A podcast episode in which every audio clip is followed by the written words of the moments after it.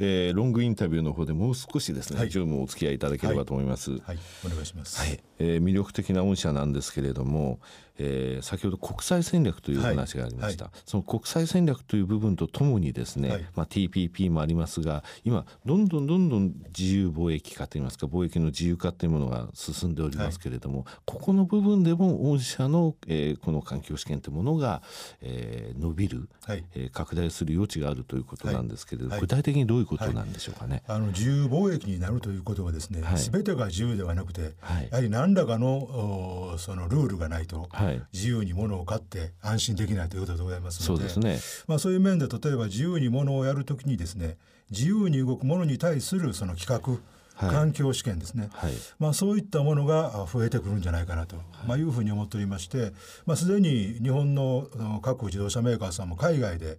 ものづくりをされておられますけれども逆輸入みたいな形ですからね、はい、まあ、その時に当然海外で作るにあたって全部品を日本から持っていってるとコストがありませんので、ね。はい、まあ、当然現地の部品をいかに調達するかという中においてですねその調達する中で、えー、その非常信頼性の高い部品を調達したいと。となりますと当然日本と同じようなですね、えー、環境試験をその取引先に要求すると、はい、まあ、いう中でですねえー、我々のビジネスチャンスがあるんじゃないかなというふうに考えて日本に入ってくるっていうことですね、えー、東南アジア、はい、シンガポールなんかでも例えば電化製品を扱ってる、えー、ところに行きますとね同じメーカーで同じような方でもメイドインジャパンか、はい、そうでないかで値段が全然違うんですね。すねはい、これはなぜかというと持つと、うん綺麗とか言うてるのは一緒なんですけれどもね、で日本の製品の方に日本製品に対するその信頼感っていうのはこういう環境試験を行っていると、海外で作ってそのままシンガポールに行ってるものについてはあまり行われてないってことなんですかね。そうですね、はい、じゃそれが日本に入ってくる時っていうのは、うん、えー、貿易の自由化というのは随分が自由なわけじゃなくて、企画っていうものがあって初めて自由化なんだってことなんですね。そう、ね。はい、じゃないと危ないですもんね。えー、まあ、あとはあの薬の世界でもですね、はいこれかなりあのいろんな日本の薬メーカーさんもですねえー、海外の会社と資本提携があったり、はい、合併があったりやっておりますけれども、は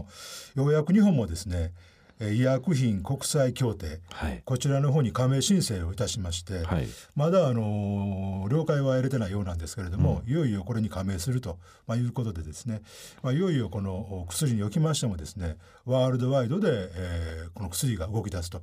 まあ、当然その中におきましても企画と。まあ、いうものがありまして、まあ、薬の安全性を確保するためにですねやはりこの環境試験とまあ、いうものが重要になってまいります。環境試験をパスしたものが、えー、海外で売れますよ、という形になってで、この環境試験につきましてはですね、はい、単にこの民間さんのようにあの企業が独自でするとい。うものではなくて、はい、きちっとその政府なりがなるほど。きちっとこう法で定められた試験ですね、はい、それにパスしないといけないと。まあ、いうことでですねそういうところにおきましても需要が拡大する可能性があるのかなそこの試験を担うのは、ええ、御社の環境試験、はい、ということになるわけですね。はい、またあの、えー、つい昨年ですか、えー、化粧品なんかでですね、はい、あのちょっと被害がございましたですね、え、こういうのもやっぱり環境試験という形で、ね、あの特にですね我々ライフ市場という位置づけで取り組んでいる事業がございましてですね、我々の申し上げているライフ市場市場と申しますのは医薬品化粧品、はい、食品、まあ、そこにあの産品市場とい。うふうに言われるんですけれども、ここで求められるのはもう安全。まあ、いうのが一番に求められますので、はい、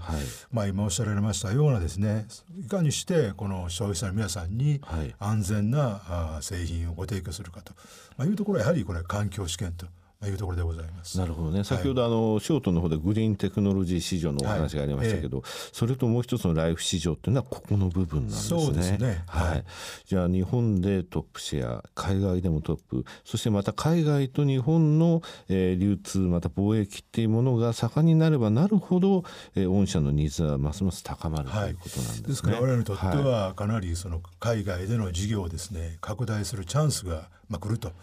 まあ、いうことでですねそれを成長戦略としたいと考えております。はい、あの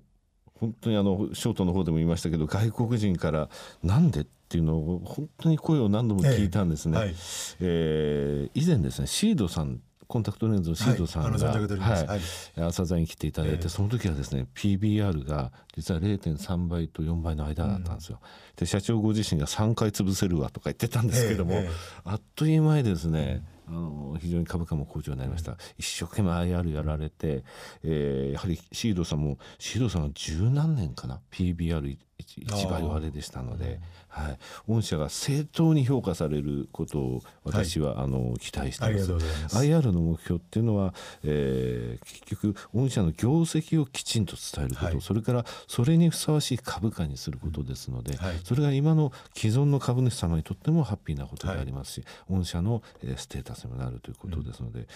えー、非常にですね私はあの応援したいとこれからも思いますので。えー、IR に力を入れていかれるとともにこの、えー、もちろんあの本業の方ですね。